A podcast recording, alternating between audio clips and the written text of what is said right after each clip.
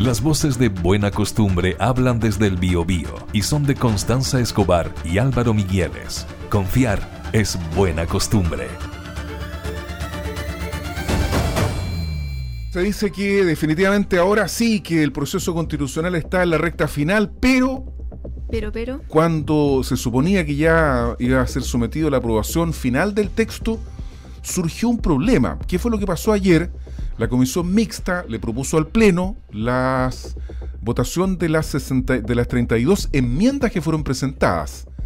Toda la oposición de derecha votó a favor de las enmiendas, toda la izquierda ah, oficialista votó en contra de las enmiendas, pero como la derecha es minoría fueron aprobadas. Sin embargo, hubo un consejero constitucional comunista que no sé, no sé cómo se llama técnicamente, pero es una especie como de observación de constitucionalidad. Y dijo que una de las enmiendas vulneraba el cómo se llama las bases de la institucionalidad, que fueron las 12 las 12 bases que eh, a partir de la cual debía construirse esta nueva Carta Constitucional. Pero vamos a mejor dejar que un experto nos explique qué está pasando y está con nosotros el académico de la Universidad del Desarrollo, John Enríquez. ¿Cómo está, profesor? Muy buenos días. Hola, John, ¿cómo estás? Hola, Constanza. Hola, Álvaro. Todo muy bien. Muy contento de estar con ustedes. Bueno, cuéntanos, ¿qué pasa? ¿Por qué se trancó la pelota? Eh, ¿Podría prosperar esta proposición que hizo eh, este consejero del Partido Comunista para que se pronuncie el Comité Técnico eh, de Admisibilidad? Esa es la institución árbitro que se creó por si es que había diferencias. John. Correcto. Esto, esto es eventual. Eh, esto básicamente depende de la, de la voluntad que pueda tener el oficialismo y naturalmente cuenta con los votos necesarios para eventualmente presentar un requerimiento ante el Comité Técnico de Admisibilidad y yo creo que todavía es un poco apresurado hablar de que se trancó la pelota respecto a los plazos porque eh, solamente para efectos de recapitular, la semana pasada lo que, lo que ocurrió, las últimas dos semanas lo que ocurrió es que la comisión experta formuló un conjunto de observaciones respecto al texto despachado por el Consejo Constitucional. Mm. Eh, esas observaciones, buena parte de ellas fueron acogidas en primera instancia por el Consejo Constitucional y aquellas que no fueron ni rechazadas por dos tercios ni aprobados por, por tres quintos fueron a esta comisión mixta. Y era lo que comentabas tú, Álvaro, de las 32 temas que se fueron a la comisión mixta, muchos de ellos relevantes, pero otros también eh, que uno podría llamar secundarios o, de detalle. Y el sábado en la noche la comisión mixta terminó de, formular, tenía cinco días para alcanzar acuerdos en esa materia, eh, terminó de formular sus acuerdos y remitió los acuerdos al Consejo Constitucional y el Consejo Constitucional, como comentabas tú, en su amplia mayoría, eh, o de forma, no, de forma unánime, pero acogió las 32 propuestas de solución. Entonces vamos a ver de aquí seguramente a, uno o dos días si es que en definitiva el oficialismo decide recurrir eh, al, Comité Técnico de Admisibilidad por una infracción del artículo 3 de, del anteproyecto, del proyecto de constitución, eh, pero no creo, yo, yo, creo que no, en definitiva no va a ir eh, el oficialismo al Comité Técnico de Admisibilidad porque, en mi opinión, difícilmente infringiría una base y en segundo término porque no se trata de una cuestión tan, tan, tan trascendental a mi juicio como, como podría ser la infracción a otra base diferente. Eh, originalmente lo que se pensaba es que finalizada la votación de ayer por parte del Consejo, el mm. jueves se realiza la votación final, eh, que se requiere una votación final para que el Consejo lo apruebe por tres quintos y para que se haga el, se inicie el proceso de llamar a plebiscito, etcétera.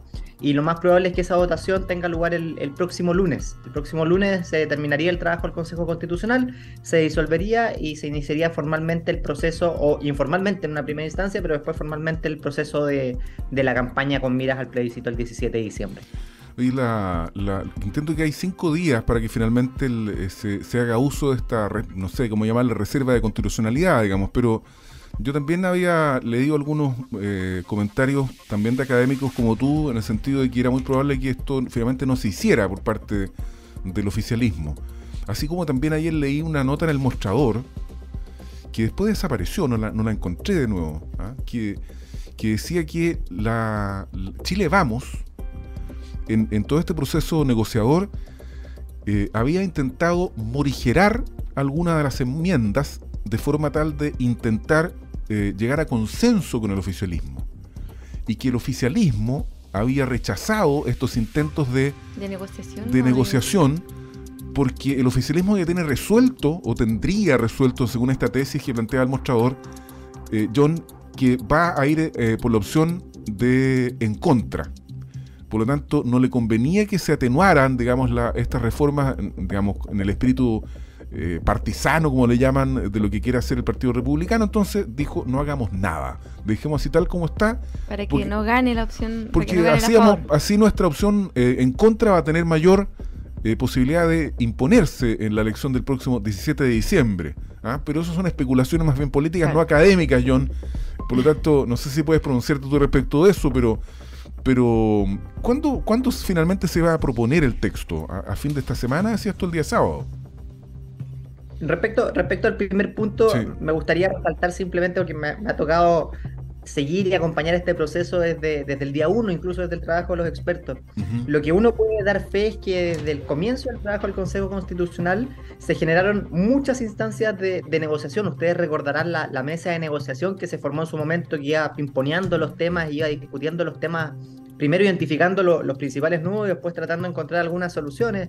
Después, cuando ya está finalizando el trabajo del Consejo Constitucional, ustedes recordarán la irrupción de, de los expertos para tratar de encontrar más puntos de acuerdo y, también en la misma comisión mixta y en, y, en, la comisión de los expertos, cuando, cuando se recibió el texto, también se introdujeron cambios importantes. Mm. Y prueba de ello, por ejemplo, es que nosotros dejamos hablar, por ejemplo, de, del rodeo, que en algún momento fue muy polémico, esa enmienda se retiró. Dejamos de hablar también, por ejemplo, de la eventual concesiones de los bienes nacionales de uso público, esa enmienda también se retiró. Me acuerdo de haberlo conversado con ustedes, de hecho, en este mismo programa, que hablamos de, que la reducción de parlamentarios iba a ser 132 y no 138, se terminó con 138. Se habló también, por ejemplo, de que, de que se iba a reducir el tamaño del Senado, eso no ocurrió. Eh, se habló también de, un conjunto de, de, presentaciones originales que había hecho el Partido Republicano que o desaparecieron o se donaron. Por ejemplo, la objeción de conciencia institucional, que fue uno de los temas de, la comisión mixta o por ejemplo el tema contribuciones, mm. se atenuó de alguna u otra manera. Una de las críticas que se hacía a la objeción de conciencia institucional era uno, que era una anomalía, y dos, que su regulación era excesivamente amplia y sin límite. ¿Qué fue lo que hizo la comisión mixta? La comisión mixta lo que acordó fue eh, eliminar este apellido de personal e institucional, dejarlo simplemente eh, genérico y establecer que su ejercicio se iba a limitar a lo que establezca el legislador y con eso reforzar su carácter de excepcionalísimo para justamente hacerse cargo de una aprehensión legítima, creo yo, del oficialismo de que eventualmente se podía prestar para abusos o se podía debilitar el Estado de Derecho de esa, de esa perspectiva. yo ¿qué pasó con la, la contribución de la primera vivienda? ¿Cómo quedó esa norma finalmente? Eh, en materia de contribuciones, lo que se criticaba en su momento era que no se hacía cargo de la realidad de las municipalidades y que además era regresiva. Esos eran los dos principales argumentos que se planteaban. Y la comisión mixta lo que, lo que terminó zanjando, y lo refrendó el Pleno en el día de ayer, fue que este era un complemento para el derecho a la vivienda y que la vivienda principal del propietario y de su familia iba a estar exenta de contribución. No así la segunda, no así la tercera, no así la cuarta. Y así en, y en el inciso segundo de, ese precepto legal, en el articulado permanente, se estableció que se iban a poder establecer excepciones, que el legislador iba a poder establecer excepciones a esta, a esta exención. Un poco enredado, pero, pero, para hacer con los términos. Eso, eso, no, estaba contemplado, digamos. Fue un aporte de la comisión mixta. Correcto. Y esas exenciones se iban a poder fundar en el avalúo de la propiedad, es decir, en el alto avalúo de la propiedad. Mm. Si yo tengo eventualmente una propiedad que vale 2 millones de dólares, seguramente el legislador iba a dejar fuera esa propiedad y le iba a cobrar contribuciones, como, como ocurre hoy día. Y en segundo término, también el legislador tenía que tener presente la capacidad contributiva de la familia. Es decir, si se trataba de una. de si es que se contaba con ingresos ah. o no esa persona, a dejar de que sea un impuesto patrimonial y pase a ser un impuesto territorial eh, más parecido a lo que ocurre en otras partes de, del mundo. Y además se hizo cargo un poquito más precisamente, eh, y, obviamente esta naturaleza es discutible, si era constitucional o no, del tema del financiamiento de las municipalidades y mandató al legislador para efectos de que se presente un proyecto de ley en un breve plazo para, para hacerse cargo de, en parte, las compensaciones que se van a requerir para, para no afectar el funcionamiento diario y oportuno de las municipalidades que juegan un rol muy, muy importante. Y respecto al segundo tema que tú planteas, efectivamente el próximo lunes seguramente, si es que no se presenta finalmente el, requerimiento ante, la, ante el Comité Técnico de Admisibilidad, va a finalizar el trabajo del Consejo Constitucional con la votación final que requiere los tres quintos del texto eh, eh, de forma íntegra, ya no artículo por artículo, sino que es una votación más bien de carácter simbólico para finalizar el proceso del, Consejo Constitucional. John, eh, más o menos cierto, viendo el proceso, como tú comentabas, de que estuviste desde el inicio, incluso desde los expertos, ¿cierto? la comisión de expertos, ¿crees tú que este fue un proceso muy ideologizado? Eh, o estuvo más bien más consensuado, permitió espacios para el diálogo, eh, o no se dieron, no se generaron tantos acuerdos como eh, debiésemos haber esperado nosotros como sociedad. Yo creo que yo creo que este es un proceso cuya naturaleza era muy diferente al que tuvimos en, en la convención constitucional pasada. Primero por la existencia de las 12 bases institucionales, los que da al menos certeza jurídica respecto a ciertos temas que nosotros o el Congreso consideró elementales y vitales de, resguardar, como por ejemplo la existencia de, dos cámaras, un Senado y una Cámara de Diputados, como por ejemplo la existencia de un Estado social y democrático de derecho, entre otras consideraciones. Eso es un punto que lo que hizo fue otorgar cierta estabilidad y cierta certeza de cómo se iba a desarrollar el proceso. En segundo término, yo creo que es súper importante tener presente que, que en la Constitución uno podría decir que hay dos tipos de normas normas de carácter orgánico y normas de carácter eh, dogmático en el sentido de derechos. Las normas orgánicas, aquellas que regulan ciertas instituciones, creo yo que fueron menos polémicas o menos vistosas y quizás solamente eh, particularmente seguida por especialistas, como por ejemplo la regulación de, del Poder Judicial, la regulación del Ministerio Público, justamente por su naturaleza, no son tan ideológicas. Hay un, habían discusiones respecto a, a, cosas más bien jurídicas o de gobernanza de esas instituciones que si bien generaron algún tipo de discusión, no nos quebraban de alguna u otra manera como sociedad. ¿Por qué? Porque los temas donde efectivamente hay mayor disenso como sociedad son en relación justamente a temas como los derechos. Y ahí justamente era de esperarse que iba a haber mayor discusión y yo creo que la discusión también se dio en un tono, un tono más bajo que lo que se dio en, en la Convención Constitucional y no vimos eh, grandes exabruptos. Yo, yo, no vi, por ejemplo, la presentación de, enmiendas en orden a eliminar, por ejemplo, el aborto en todo tipo de casos. Oye, a disculpa que te interrumpa, ¿qué pasó con esa norma finalmente? ¿Se, se, se de la vida que, del, que está por nacer? Del derecho de quien está por, de la persona, del derecho de quien está por nacer. ¿Se pone en riesgo eh, la, la reserva de constitucionalidad o la inconstitucionalidad de la, de la norma que permite o que despenaliza el aborto en tres causales. Y otra pregunta que me plantea un auditor acá es ¿por qué la, hay una parte de la iglesia evangélica que está llamando a votar rechazo? ¿Hay algún asunto ahí con la libertad de culto?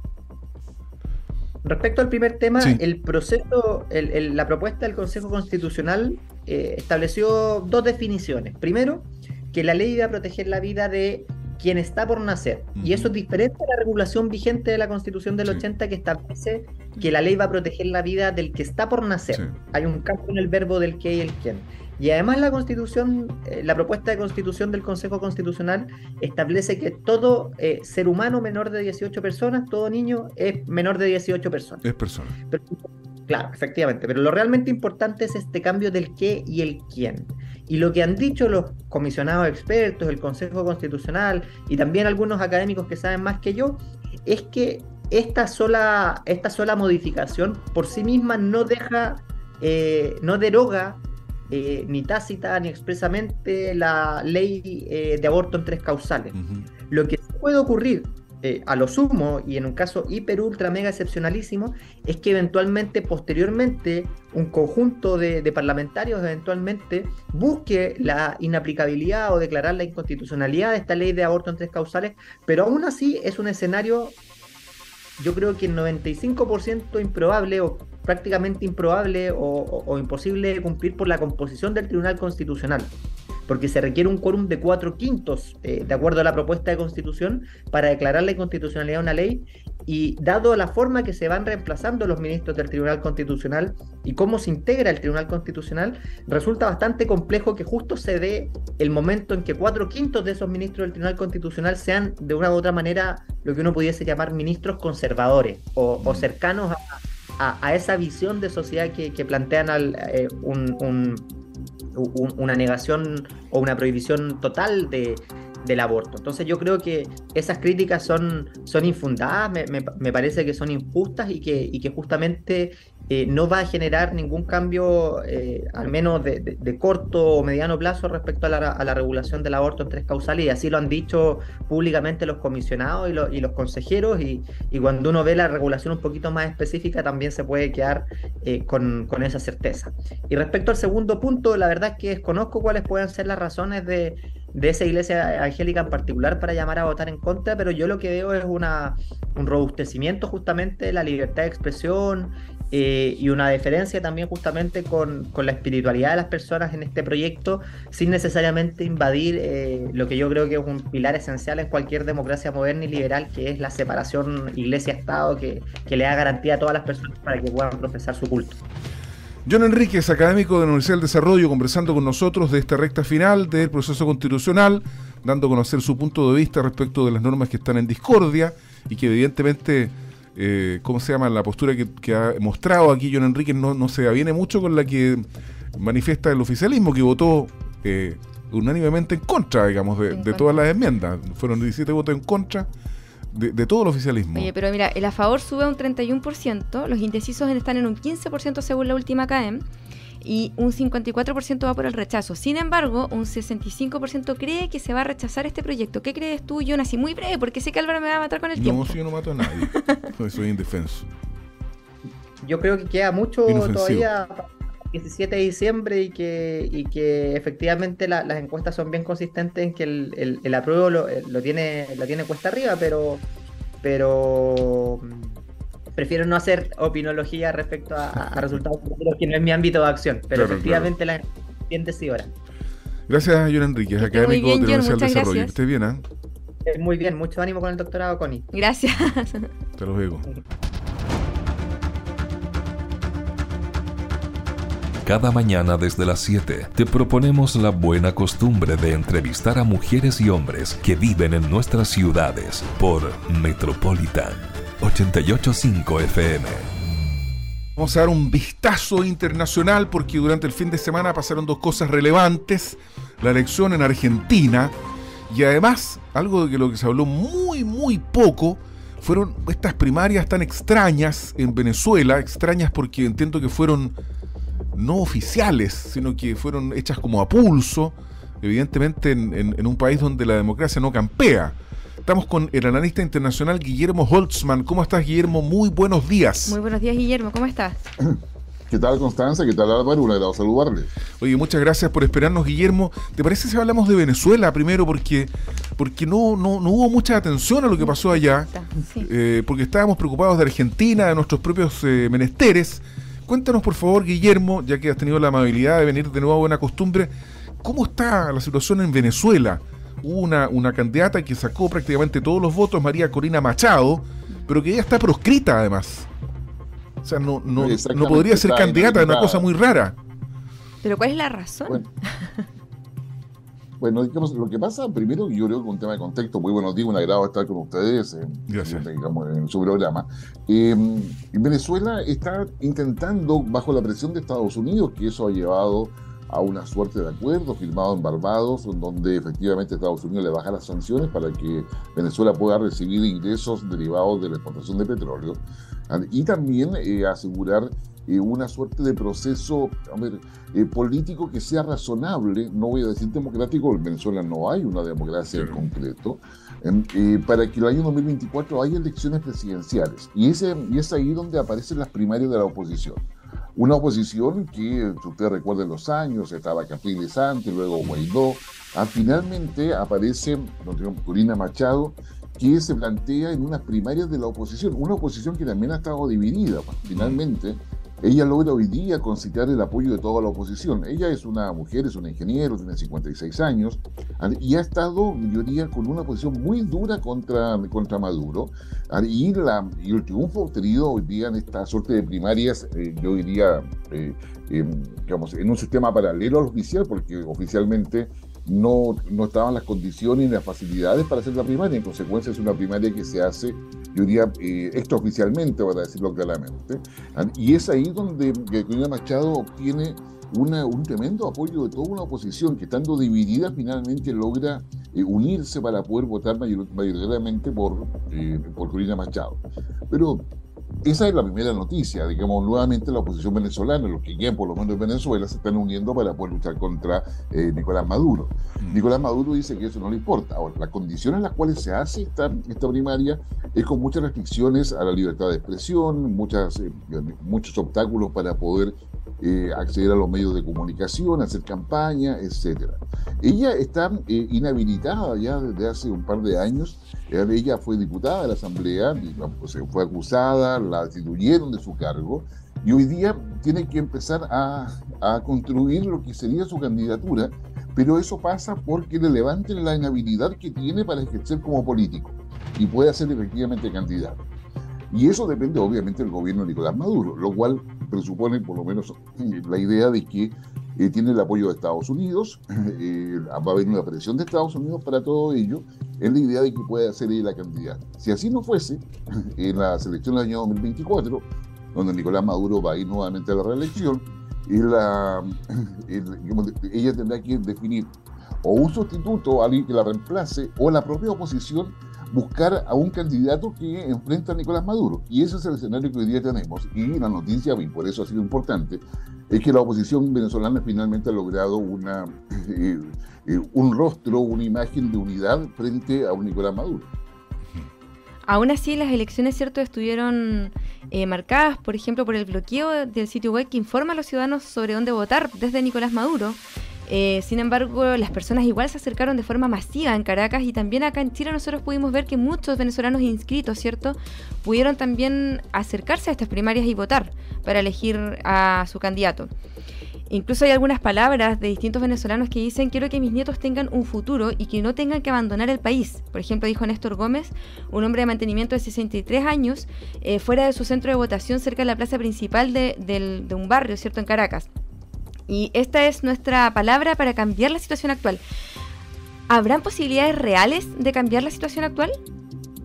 Eh, sí, hay posibilidades reales, pero esas posibilidades reales dependen expresamente de las negociaciones que saca con Nicolás Maduro y es ahí donde aparece Estados Unidos como el, principal actor con capacidad de presionar a Nicolás Maduro, considerando la situación económica que tiene el régimen, la diversidad de sanciones que hay sobre los líderes que, acompañan a Nicolás Maduro y también sobre el país. Actualmente eh, Venezuela tiene como serias restricciones para poder acceder eh, legalmente o limpiamente a los ingresos que le reportan la exportación de petróleo y tiene varios mercados cerrados, pero también tiene serios problemas con todo lo que es el mantenimiento de las plantas, que muchas de ellas son de factura estadounidense y requieren efectivamente repuestos eh, provenientes de Estados Unidos o de Europa. Actualmente el mantenimiento de todas las refinerías se está haciendo con repuestos que se compran en China normalmente, que son alternativos, para decirlo en el lenguaje nuestro, pero que duran muy poco. Entonces, acá hay un, espacio de negociación que se ha ido construyendo y en ese espacio de negociación se espera que para el próximo año, 2024, Corina Machado pueda ser efectivamente la candidata. Si la elección fuese hoy día, por lo menos lo que dicen todas las encuestas, eh, Corina Machado estaría triunfando y estaría eh, accediendo a la presidencia de Venezuela, cierto, insisto, la elección fuese, fuese hoy. Estamos conversando con el analista internacional Guillermo Holtzman, aquí en Buena Costumbre. Guillermo, si ahora nos vamos un poquito a Argentina, ¿cierto? Que también estuvo eh, bien agitado este fin de semana. Muchas personas califican de eh, indescifrable lo que ocurrió en Argentina debido a la votación y a que ganó con un 36%, 36,7% el ministro de Economía Massa. ¿Qué pasa en Argentina con esta votación? Con esta elección. se suponía que ganaba mi ley, de acuerdo a las encuestas, digamos. ¿ah? Eh, claro, claro, y mi ley digamos, tenía la primera opción para poder ganar en primera vuelta, cosa que obviamente no sucedió. Mm. Ahora bien, primero debemos entender que el sistema político argentino no es comparable con ninguno de América Latina o del Caribe, o incluso de Europa, si quiere, o, un país democrático. Tiene una historia propia.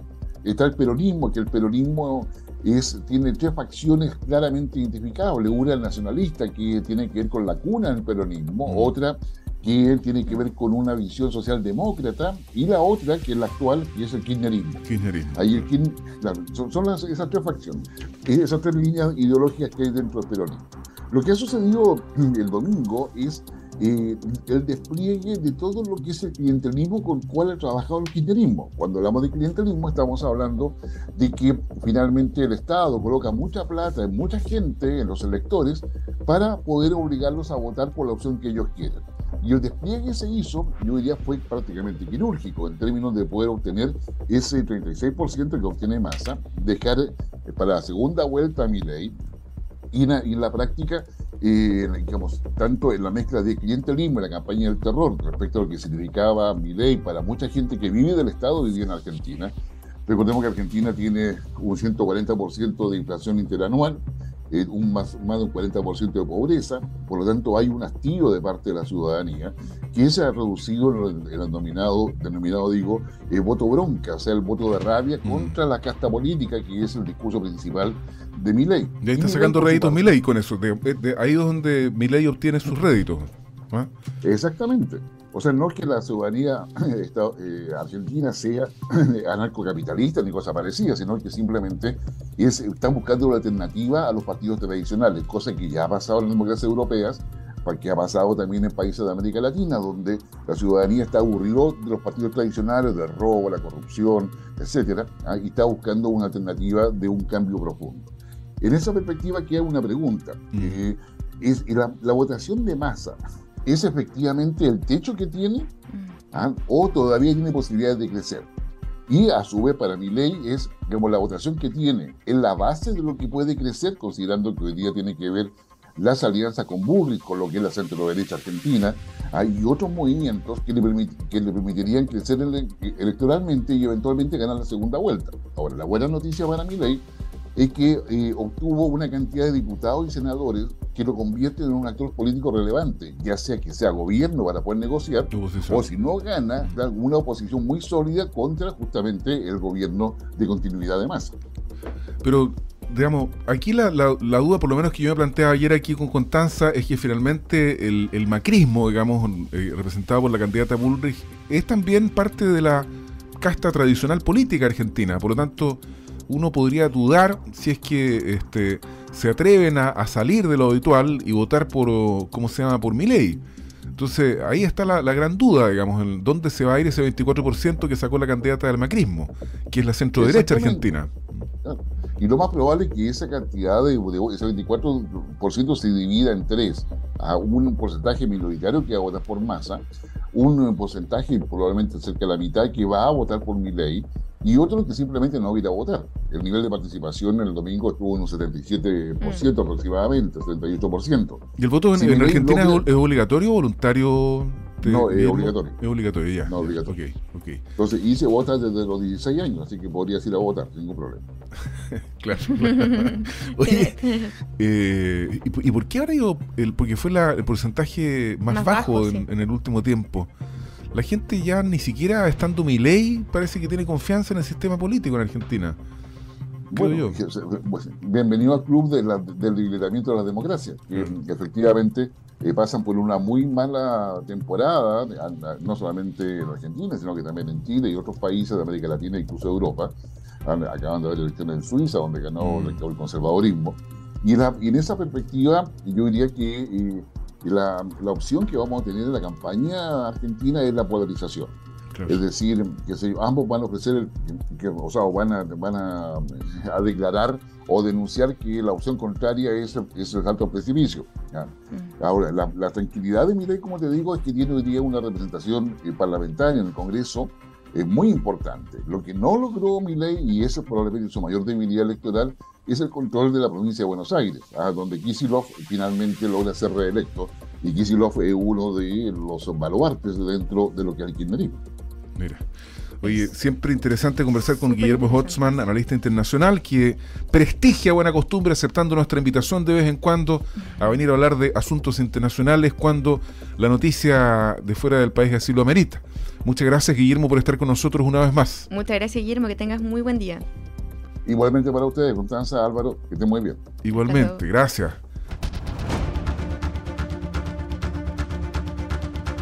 buena costumbre de Metropolitan 885 FM es también una emisión multiplataforma para empezar el día informados.